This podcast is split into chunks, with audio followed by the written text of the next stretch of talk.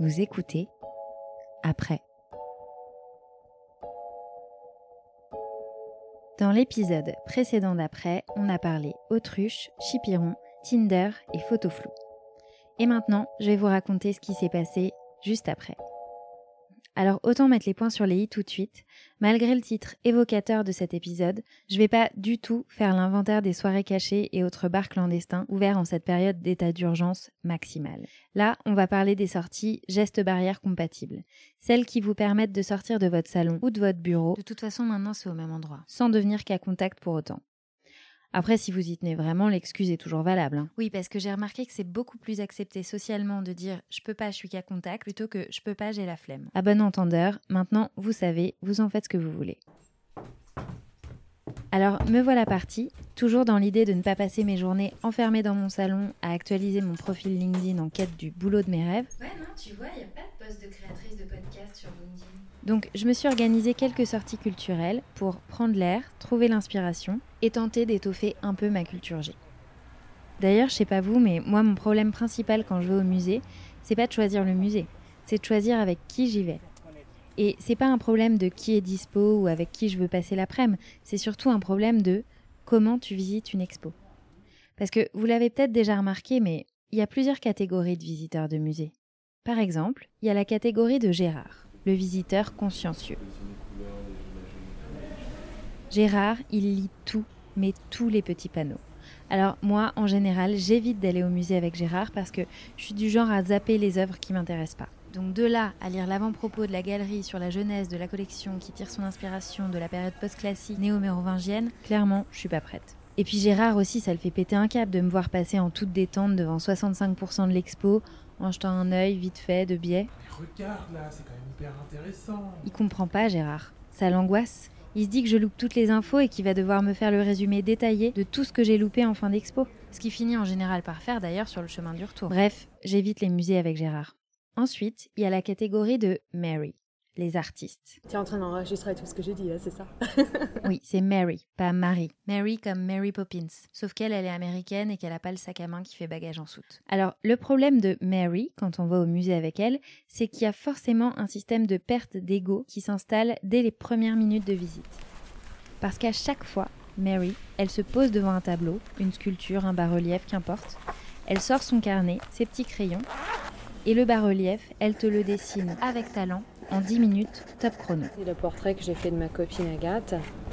J'ai fait un petit euh, Toulouse-Lautrec. Voilà, donc toi, t'as à peine eu le temps de passer aux toilettes et de récupérer ton audio guide, qu'elle, elle t'a déjà fait le croquis de la victoire de sa motrace sur le plan du musée. C'est un peu humiliant, surtout quand, comme moi, t'as jamais dépassé le stade bonhomme-bâton en art plastique. Donc en gros, mes sorties au musée avec Mary, ça finit en général avec un ou deux croquis de Toulouse-Lautrec que je prends soin de mettre dans ma poche, juste à côté de la confiance en moi que j'ai rangée aussi pour l'occasion.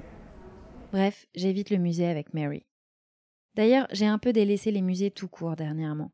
J'ai préféré aller écouter des concerts. Alors vous allez me dire comment ça, des concerts, c'est pas hyper Covid friendly? Eh bah oui, évidemment, j'ai visé les concerts Covid compatibles, donc j'ai fini par écouter du Beethoven à la Philharmonie.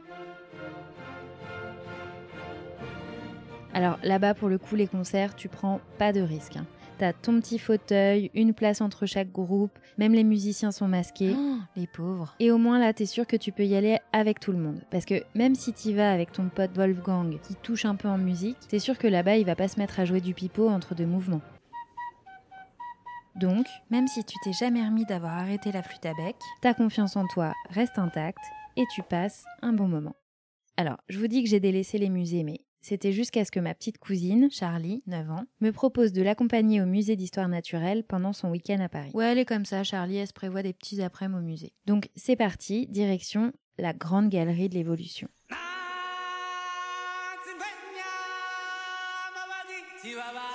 Oui, alors je mets cette musique parce que c'est toujours l'effet que ça me fait de voir trois gazelles et un éléphant dans un musée. Mais apparemment, c'est une référence de vieux parce que quand j'ai commencé à lancer Charlie sur le roi lion, qui est clairement à l'origine de mon apprentissage des animaux de la savane, elle m'a tout simplement répondu J'aime pas. T'aimes pas le roi lion? Non. Voilà, t'es au musée en famille, t'as Hakuna Matata dans la tête depuis 20 minutes, et en un quart de seconde, tu te ramasses dans le fossé générationnel qui te sépare de ta petite cousine de 9 ans. Ça s'appelle un coup de vieux dans le milieu. Je pense qu'au-dessous d'un certain âge, on devrait un peu fermer sa gueule. Donc, pas de problème, je réagis direct. Je me dis que je vais pas tomber dans le piège de la vieille cousine relou qui insiste et qui te parle de son vieux dessin animé qui a bercé sa vieille enfance Et qui est quand même autre chose que les conneries qu'on voit à la télé aujourd'hui. Je ne tombe pas là-dedans. Je ne cède pas non plus à la provocation. Ta mère en slip. Et je poursuis la visite en passant au niveau supérieur. Enfin non. D'abord, je cherche Charlie que j'ai perdu au milieu de cette foule de gosses de samedi après-midi. Et je finis par la retrouver sagement en train de lire les panneaux explicatifs du musée. Oui, Charlie fait comme Gérard.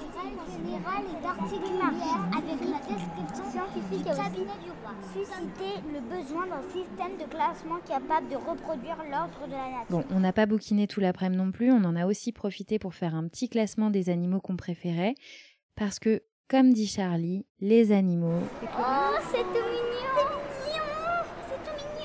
voilà, c'est tout mignon. Eh, je suis pas débile non plus. Pardon. Donc, on a vu plein de bestioles, parfois un peu difficiles à identifier, En fait, c'est mélangé de plusieurs animaux. Ça a un bec de canard, ça a une longue queue, ça n'a pas de nageoire. Mais il y a des pannes avec des ongles tout moches. voire carrément euh, impossibles. Il n'a pas de crinière, ça a des griffes, euh, ça a des poils, ça a la tête blanche et puis ça a le corps noir, ça a des ailes, c'est grand, ça a des belles pattes, euh, tout ça, j'aime beaucoup. J'aime bien euh, ce- cet animal. Et puis, Charlie m'a fait un cours rapide sur les débuts de l'humanité. Euh, Il y en a un qui s'appelle Aurorin qui a vécu il y a 6 millions d'années et il y a Lucie qui a vécu il y a 3,2 millions d'années qui est éthiopienne et qui est australopithèque. Lucie elle ressemble moins à nous qu'un homo sapiens de moins 10 000 avant Jésus-Christ. Tu le savais pas? Et comme on en était à apprendre des trucs, elle m'a aussi fait le récap de tout ce qu'elle avait appris pendant son week-end à Paris. Donc en fait, euh, Louis IX est né euh, en 1214 avec sa mère Blanche de Castille et c'est lui qui a fondé l'Hôtel Dieu et le Collège de la Sorbonne. Ah oui, je vous ai pas dit, mais Charlie, elle aime bien l'histoire. Et puis après, à deux ans, il est monté sur le trône, sauf qu'il était trop petit mais pour régner. Du coup, sa mère pour l'instant qui règne. Du coup, quand elle vient à Paris, elle s'en fout un peu du nombre de marches sur la Tour Eiffel. Elle préfère se faire un petit récap Louis IX. Et puis après, euh, c'est un roi très chrétien, du coup, euh, il lave les pieds des pauvres, tout ça. Mais personne dit ça. Bah, c'est pas des bêtises que je te raconte. Allez-y, excusez-moi, reprenez depuis le début, je vous écoute. Puis un jour, il participe à beaucoup de croisades. Il part à la septième et à la huitième croisade. Et à la huitième croisade, ben, la chance, il ne serait pas. Ah putain, j'en étais sûre que ça allait mal finir cette histoire. En 1270, il y a une épidémie de typhus qui est arrivée et puis euh, les morts. Donc là, j'ai commencé à chercher le carnet de notes où elle avait écrit tout ça. Il n'y en avait pas. Donc on sait pas d'où elle sort toutes ces infos.